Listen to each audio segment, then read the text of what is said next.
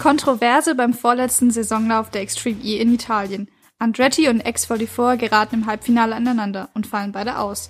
War's das mit den Titelchancen des Hamilton-Teams? Abt feiert währenddessen das erste Podium in der Serie, aber es reicht nur zu Platz 2, denn wieder einmal gewinnt Rosberg X Racing. Aber ist der Knoten bei Abt jetzt geplatzt? Das ist der E-Pod, der Insider-Podcast aus der Welt des elektrischen Motorsports. Heute zur Extreme E mit Tobi Blum und Svenny König. Hallo!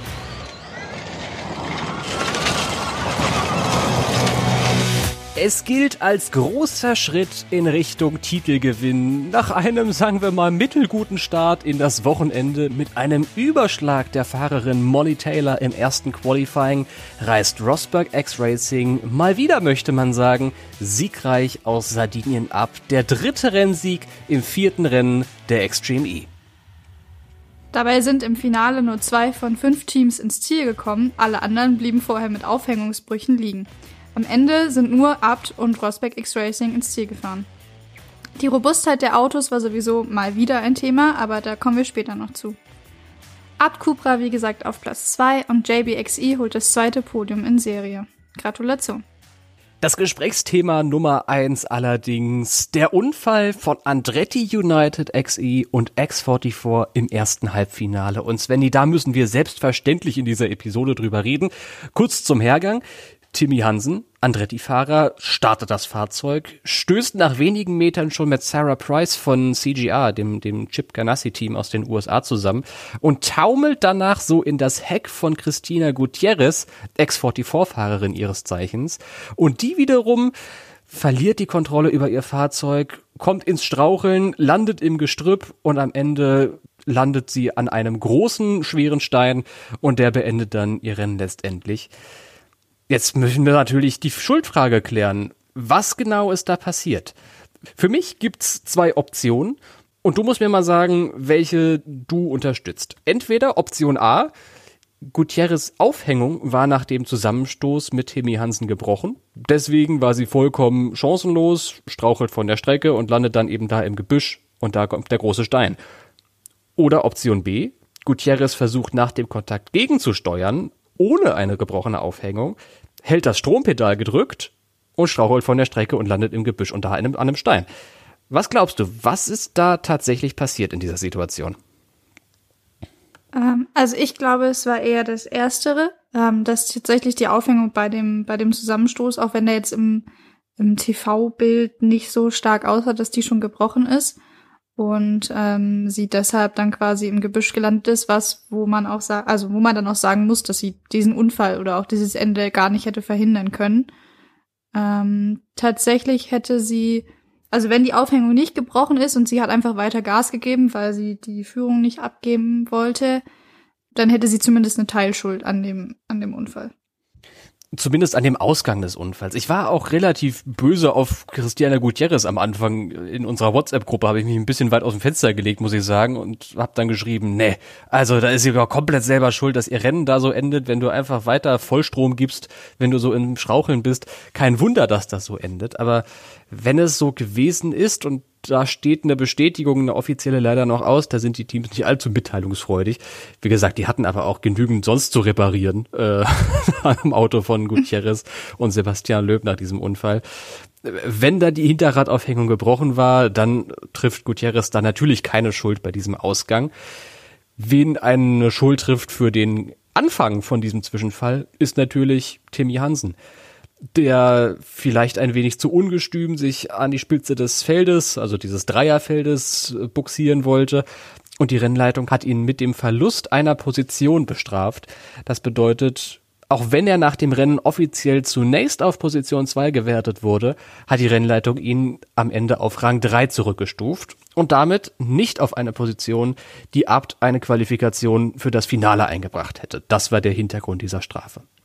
Was ich Andretti trotz allem hoch anrechne, ist, dass sie sich danach sowohl im privaten, im Paddock der Extreme E, als auch öffentlich entschuldigt haben bei X44 mit einem Video unter anderem von Timmy Hansen und ihre Hilfe angeboten haben bei der Reparatur vom beschädigten X44 Fahrzeug und dann noch dazu alle Gridplay Stimmen dem Team gesponsert haben, die dann eben dafür am Ende entschieden haben, darüber auf welcher Startposition X44 das Finalrennen aufnehmen wird.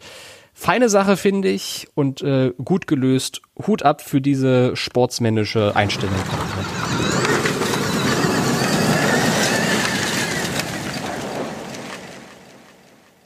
Aufhängungsbruch bei Gutierrez war allerdings schon das richtige Thema, denn wieder einmal bei der Extreme E war die Zuverlässigkeit der Autos ein Thema. Äh, kurz zusammenfassend, wir hatten im ersten Qualifying zwei Aufhängungsschaden, einen Karosserieschaden und eine, Servo eine kaputte Servolenkung. Im zweiten Qualifying noch eine Servolenkung, ein Frontmotor, der kaputt war und ein Reifenschaden von Christoffersen. Im zweiten Halbfinale den besagten Unfall von Hansen und Gutierrez, noch eine Aufhängungsschaden und im zweiten Halbfinale dann noch eine kaputte Servolenkung. Und dann im Finale kam es nochmal richtig bitter.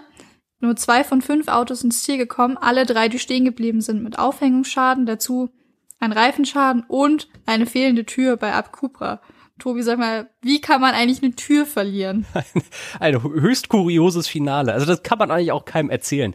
Dass fünf Autos antreten und bei drei Autos die Aufhängung bricht und nur zwei ins Ziel rollen und das Team, das auf Platz drei gewertet wird, nämlich JBXE, schönen Gruß, nur auf Platz drei gewertet wird, weil die am weitesten gerollt sind von allen Teams, die ausgefallen sind. Also ich bin, naja, ja, ob der Zuverlässigkeit der Autos zum wiederholten Male sprachlos. Und diese Tür ist tatsächlich eine ganz schön kuriose Sache. Ich glaube einfach, dass das Ding vielleicht offen stand nach dem Fahrerinnenwechsel. Es steht in der Extreme E ja immer der Switch an zwischen Fahrer und Fahrerin.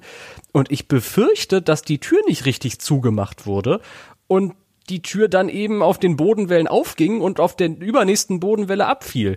Und äh, entsprechend langsam musste der arme Matthias Ekström dann fahren, weil der sich natürlich nicht äh, irgendwie schmutzig und nass machen wollte. Da ist auch ganz schön viel Elektrik drin in dem Auto, also ist auch äh, sportlich und technisch gut beraten, da ein bisschen langsamer durch die großen Pfützen durchzufahren vielleicht. Aber das war tatsächlich eine ganz schön kuriose Sache. Bevor ich hier aber allzu viel aushole, würde ich vorschlagen, lass uns doch einfach mal reinhören bei Abt, wie Sie Ihr Rennen, Ihr Podiumrennen selbst beschreiben. No, I think I'm very happy, especially for the team, because they worked so hard and we really wanted to be on the podium and uh, we made it this weekend. So um, we are very happy about that. And Matthias? Yeah, I mean, it's always nice to get a podium, but I think I never felt this way for a podium because it wasn't really coming the normal way you expect the podium when you go racing. I mean, I was hoping Jutta to stay out of trouble into turn one after the start, and uh, she really took it serious to stay out of trouble. So I think that was a different strategy in that way. But then I have to say all credit because around the track she drove very quick and caught up Molly. So at the driver change she was right on her back. So compliment for the driving around the track that was really good. And uh, yeah, afterwards the door didn't uh, really lock. So after a couple of corners, it went open, and then I had to take. Oh, I selected to go careful through the water splashes. The team were telling me I could see the cars stopped everywhere. So in the end, it was only two cars driving. So you can say we finished last in the final, and that's P2 sometimes. Was ich mich dabei immer frage, Tobi, ist die, wenn man sich so die Formel E Saison 1 anschaut, da gab es ja auch Aufhängungsschäden quasi am laufenden Band. Da hätten wir mal eine Strichliste führen sollen. ähm, aber das hat man ja dann nach so einer, einer, zwei Saisons hat man das ganz gut hinbekommen. Jetzt ist natürlich klar, die fahren nicht über Buckelpisten wie jetzt in Sardinien oder in Al-Ula oder so. Aber nichtsdestotrotz müsste ich doch als Agag, wenn ich schon eine Serie ans Laufen gebracht habe, wo es genau dieselben technischen Probleme am Anfang gab, müsste ich doch da irgendwie draus gelernt haben, oder? Und das irgendwie schon gleich im Vorhinein mir überlegen, oder? Dass das, wenn das schon mal die Schwachstelle an einem Auto war, was ich gebaut habe, dass ich da dann ein bisschen schon gleich, äh, wie sagt man, Vorsorgemaßnahmen treffe. Ja, ich meine, ja, ich, Spark sind die Chassishersteller von dem Extreme E-Auto und auch von, vom Formel E-Chassis. Spark weiß also ganz genau, was die da machen. Aber ich glaube, nichts kann dich als Konstrukteur vorbereiten auf die Strecken, die da in der Extreme E auf die Fahrer, Fahrerinnen und Fahrer warten. Es gibt immer so zwei Argumente bei der ganzen Geschichte. Die FahrerInnen selbst sagen, oh, die Autos sind viel zu schwach oder die Kurse sind viel zu extrem. Wenn wir hier über diese Schlaglöcher durchfahren, kein Wunder, dass die kaputt gehen. Und die Serie selbst sagt und diejenigen, die die Konstruktion des Autos verantworten, Die FahrerInnen sind einfach viel zu übermütig und äh, die müssen sich halt ein bisschen zurücknehmen. Aber beides ist nicht wirklich richtig. also wie so oft gibt's bestimmt da so, so, so einen Mittelweg. Aber du kannst einem Rennfahrer oder einer Rennfahrerin nicht sagen, fahr mal ein bisschen langsamer, du machst dein Auto sonst kaputt. Und du kannst aber auch einer Extreme E sagen, die ja schon in ihrem Namen das Extreme drin hat, nicht sagen, macht mal ein bisschen glattere Kurse, die Autos halten das nicht aus. Vielleicht liegt es einfach an der beschränkten Testzeit. Du weißt, du kennst dich ein bisschen besser aus mit dem, was, was Corona 2020 für die Extreme E gemacht hat, aber vielleicht kommt es am Ende darauf zurück, dass die Formel E vor ihrer ersten Saison ausgiebig testen konnte, also im Vergleich zur Extreme E auf jeden Fall ausgiebig testen konnte und die durch die Pandemie vielleicht ein bisschen wenig Kilometer gesammelt haben, um die Autos zu überprüfen und die Aufhängung? Das ist eine gute Frage. Ich glaube, ich, ich fühle, das ist eine gute Frage, aber ich weiß es tatsächlich nicht. Also, dass die weniger getestet haben als äh, Serien wie die Formel E, ist, glaube ich, klar. Ähm, andererseits fahren die natürlich auch so eine Woche lang vor einem Rennen mit Timo Scheider und ähm, wahrscheinlich auch mit Tamara Molinaro zu den Strecken, also zu den Locations, bauen die Strecken ja selber. Also die können ja selber entscheiden, wo sie, wo die Fahrer herfahren müssen. Von daher finde ich, was das angeht, ein bisschen zu leicht zu sagen, die Fahrer sind, sind übermütig, wenn sie da durch die Schlaglöcher fahren. Ich bin mir sicher, Spark arbeitet an diesem Aufhängungsproblem.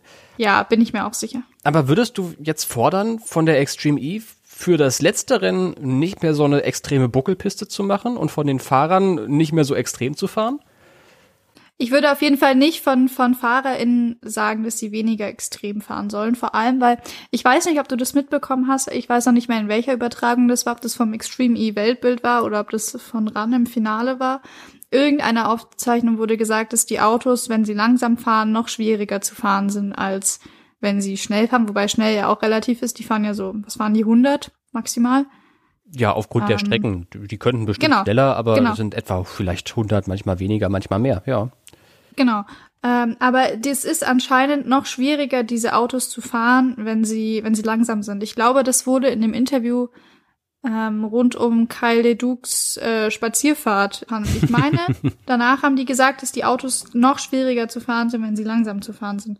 Von daher finde ich, kannst du einem Fahrer, wenn du ihm so ein Auto gibst, und ich meine, wir wollen es ja auch sehen, wir wollen ja eigentlich, dass sie da kämpfen und sich so in die Karre fahren, dass das Auto ganz bleibt und es aber trotzdem irgendwie geile Rennen sind. Von daher würde ich würde ich nie dem Fahrer sagen, außer wenn es jetzt wirklich grob unsportlich wird, dass er weniger extrem fahren soll. Ähm, aber vielleicht wäre es tatsächlich für einen, für einen Finale schöne Strecke zu haben, wo es vielleicht jetzt nicht so übertriebene Sprünge gemacht wird. Man kann ja, also da kann man ja immer noch viel machen, dass so eine Strecke geil aussieht und sich auch gut zu fahren ist. Ähm, aber wenn halt einfach nur zwei von fünf Autos das Ziel erreichen, dann das ist halt einfach kein schönes Rennen dann. Halten wir also fest, vor Spark, dem Hersteller der Karosserien und der Aufhängung und der ganzen Extreme E Odyssey 21 Fahrzeuge, liegt in der Winterpause eine Menge Arbeit. Fakt ist aber auch, es ist nicht schön, wenn vor allem im Finale nur zwei von fünf Autos das Ziel erreichen. Eines der beiden ohne Tür und Fans, naja, so, so lang auf die Folter gespannt werden und dann ist die Aufregung und die Spannung groß und dann fallen so viele aus. Ich glaube, das müssen wir der Extreme E auch nicht sagen. Sportlich wäre es schöner, wenn die Autos ein bisschen länger durchhalten würden in der Saison.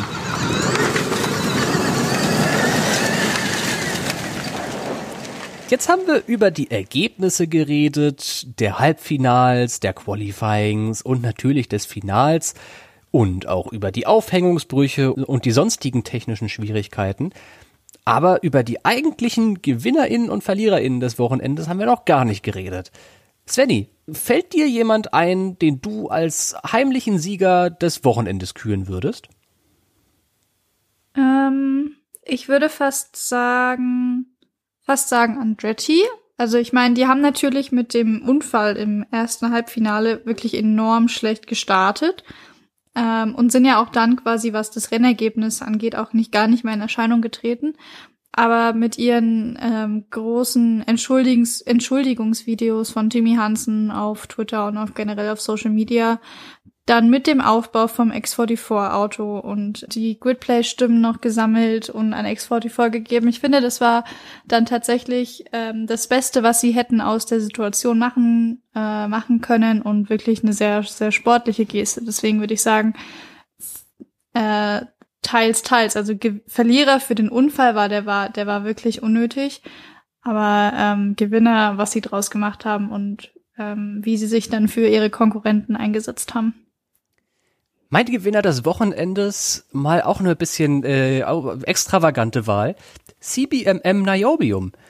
Ich bin ja großer Fan von Partnerschaften im Motorsport, die tatsächlich was bringen. Oftmals, es gibt ja den, den großen Unterschied, und das werden alle aus dem Marketingbereich äh, ausführlicher erklären können als ich, ein Unterschied zwischen Partnerschaften und Sponsorings. Und Partnerschaften, die äh, sind dann tatsächlich praktisch dabei und die steuern irgendwas zu irgendeinem Projekt bei. Und CBMM hat tatsächlich mal wirklich was zu Extreme E-Bike gesteuert am letzten Wochenende. Die sind nämlich für die Überlebenszellen, für diese Rahmen, in denen die Fahrer eingespannt sind am Ende, verantwortlich. Aus Niobium werden die gebaut in der Extreme E und das hat sich an diesem Wochenende wirklich mal ausgezahlt.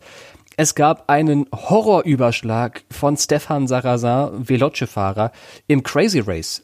Und das war vergleichbar mit dem Unfall von Claudia Hürtgen aus Saudi-Arabien zum Beispiel. Sarrazin selbst hatte auch schon mal einen Unfall, auch in Saudi-Arabien, wo auch das Fahrzeug so stark beschädigt wurde, auch die Überlebenszelle tatsächlich sogar angeknackst ist, aber das Schlimmste verhindern konnte. Und das hat sie auch dieses Mal äh, getan in Sardinien. Ich finde, CBMM Niobium hat in dieser Situation echt wirklich zur Sicherheit im Sport beigesteuert. Und äh, das erkenne ich auch ganz neidlos an. Ähm, guten Job gemacht an dieser Stelle. In Sachen Verlierern muss ich leider das Team Excite Energy an diesem Wochenende wählen. Die waren rein sportlich betrachtet wirklich das ganze Wochenende hinten dran. Einzig die Laune ist gut bei Excite Energy. Also die haben ja hier Stimmungskanone, Christine, Giampaoli Sonka, GZ. Aber da hört's dann auch fast schon auf. Äh, irgendwie war jetzt in Sardinien der Wurm drin. Beide FahrerInnen absolut nie auf Augenhöhe mit den Rivalinnen. Also da liegt noch eine ganze Menge Arbeit vor dem Team, befürchte ich. Wobei man ja sagen muss, so an sich, an den FahrerInnen, oder zumindest am Fahrer kann es ja eigentlich nicht liegen, weil der fährt ja wie ähm, Christoffersen, die Hansens und äh, wen habe ich jetzt gerade vergessen? Mir fehlt einer. Ekström, Scheider. Ekström, genau, Ekström und äh, ja auch auch äh, Streckendesigner Timo Scheider fährt er oder ist zumindest ein Wochenende mit denen in der World Rallycross gefahren. Das heißt, der gehört zu den also der gehört auf jeden Fall zu den besten Rallycross-Fahrern und deswegen kann ich nicht verstehen, warum gerade er immer im Vergleich so schlecht abschneidet. Das muss ja dann so am Auto liegen, aber an sich das Auto ist ja auch ein, ein Einheitsfahrzeug von allen Teams. Das heißt, da kann es auch nur am Setup liegen. Ich meine, ja, ein Setup kann schon viel ausmachen. Hm. Aber das finde ich schon immer fragwürdig, weil das ist ja jetzt nicht erst seit diesem Wochenende. Die fahren ja eigentlich die ganze Saison schon mehr oder minder mit äh, Veloce zusammen hinterher. Schwierig, würde ich sagen. Schwierige Frage. Schwierig. Ich habe auch keine Antwort. Liegt doch ein bisschen Arbeit vor dem Team auf jeden Fall. Ja. Und du, dein Verlierer, das ist natürlich doof, dass wir jetzt mit den Gewinnern angefangen haben und mit dem Verlierer hier aussteigen müssen. Aber sag mal, fällt dir auch jemand ein, der so wirklich abgelust hat am Wochenende? Ja, ich würde fast sagen, das ist die Extreme E selber. Ähm, weil am Rande von den Fernsehübertragungen ist dann sozusagen rausgekommen, dass die, die Strecke von Samstag auf Sonntag nachträglich bewässert haben. Und wenn man sich die Strecke am Samstag angeschaut hat, die war trocken und staubig, bis auf diese zwei Pfützen, durch die alle Fahrer gefahren sind und die aus zufälligen Gründen natürlich immer genau gleich, äh, wo genau gleich viel Wasser drin war, was immer genau gleich viel gespritzt hat, je nachdem, wie die Fahrer halt durchgefahren sind. Und dann am, am Sonntag hat, also in der Nacht von Samstag auf Sonntag hat man sich dann höchstwahrscheinlich überlegt, um dann weitere Staubentwicklungen zu vermeiden, weil es war durch die trockene Strecke am Samstag hat man wirklich sehr, sehr wenig gesehen, ähm, hat man dann, um das zu verhindern, um wie, wie es quasi in Al-Ula war, dass man quasi gar keine wirklichen Rennen fahren so konnte, hat man halt die Strecke bewässert und es hat dazu auch noch ein bisschen geregnet, aber eigentlich unwesentlich. Tatsächlich geregnet hat es erst am Sonntagnachmittag. Und damit quasi die, der Sand oder der, was ist das für ein Untergrund gewesen, Sand? So, Erde, keine Ahnung. ja, damit der Sand und die Erde auf jeden Fall äh, schwer, schwerer waren und halt nicht so viel Stauben, hat man das halt bewässert. Und das ist halt wirklich eine fragwürdige Sache, wenn man sich als Rennserie so für Klimaschutz, gegen Wasserverschwendung und gegen Schmelzen der Eiskappen und gegen Erderwärmung und was auch immer alles einsetzen will und dann selber hergeht und da ich weiß nicht wie viel Liter Wasser von der Feuerwehr irgendwo ins Nirgendwo verspritzen lässt, nur damit die Strecke nicht so staubt. Das finde ich, finde ich wirklich eigentlich ein Unding. Das ist es auch. Also, ja. falls das tatsächlich sich bewahrheiten sollte, ich habe ja schon mal die Kommunikationskultur der Extreme E vorhin angesprochen, das werden wir natürlich nicht erfahren, das ist äh, höchst geheim, aber so geheim, dass man es im Fernsehen dann doch irgendwie erzählt vor allem, egal ob die ganze Strecke jetzt bewässert wurde oder ob es nur die zwei Pfützen sind. Es wird mir schon reichen, wenn die zwei Pfützen mit, weiß ich nicht, immer wieder nachgefüllt würden. Ähm, das geht nicht. Wenn du äh, ja. dir auf die Fahnen schreibst, wir gehen an Orte, äh, die vom, von der Klimakrise betroffen sind und hinterlassen da keinen Fußabdruck und musst dann aber immer die Pfützen auffüllen, weil du so einen großen Fußabdruck hast, das passt einfach nicht zusammen. Ja, vor allem, weil in der Kommunikation vor dem Rennen, also als das die Location in Sardinien angekündigt wurde, hieß es ja, ja, man, es wird durch ein ausgetrocknetes äh, Flussbett gefahren. Ausgetrocknet heißt für mich, es ist trocken. ja. ähm, in der Rennvorschau von der Extreme E hieß es dann auf einmal, ja, ähm, es wird einen Spritzer Wasser geben. Ich dachte, hm. wo soll es herkommen, wenn das Flussbett ausgetrocknet ist? Tja. Aber ja, jetzt wissen wir, wo es herkommt, künstlich. Aus dem Schlauch.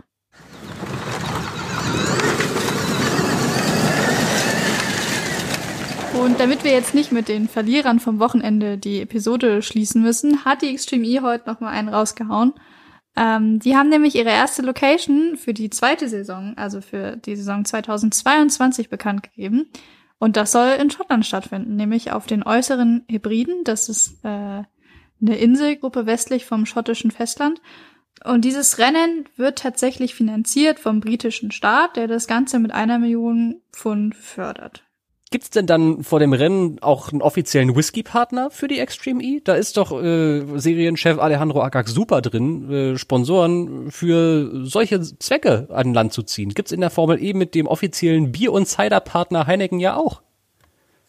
Das wäre was, du, da wäre ich dabei ich kenne mich nur leider nicht so gut aus. Ich, ich trinke ihn nur sehr gern, aber ich kenne mich nicht aus, wie der, weiß nicht, wie der Whisky der äußeren Hybriden schmeckt.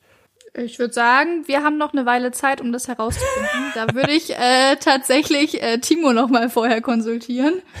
äh, der ist da verwanderter als ich. Aber Aus, ich trinke ihn auch sehr gerne. Ausgewiesener Whisky-Fachmann. Können wir ja beim Redaktionstreffen in ein paar Wochen mal austesten.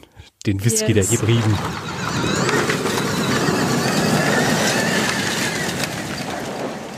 Über Feedback jeglicher Form und Farbe sind wir natürlich wie immer sehr dankbar. Und das könnt ihr uns zusenden. Zum Beispiel über contact at e-formel.de per Mail oder ganz einfach über die Social Media Kanäle Facebook, Twitter, Instagram. Wir sind inzwischen überall. Und wer uns und unseren Podcast unterstützen will, kann das sehr gerne tun. Entweder über Apple Podcast mit einer Rezension und Sternebewertung oder gleich über unser freiwilliges Modell auf steadyhq.de-eformel.de. Und was machst du jetzt, Svenny, mit deinem Feierabend? Mit meinem Feierabend? Also ich werde erstmal Abendessen jetzt. Essen ist eine gute Idee. Was gibt's bei dir? Ja. Äh, das weiß ich noch nicht. Irgendwas wird es schon geben. Irgendwas mit Whisky im Zweifelsfall. genau, also ein Whisky ist doch auch ein gutes Abendessen. Sehr schön.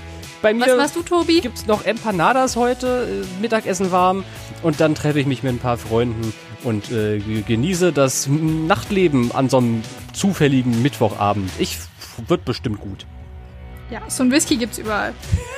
Und uns gibt es ganz bald wieder, denn das Saisonfinale der Extreme E steht noch im Kalender. Am 18. Dezember in Bovington, ebenfalls in England. Der Jurassic Express steht auf dem Plan. Bis dahin, Svenny. Mach's gut. Ciao.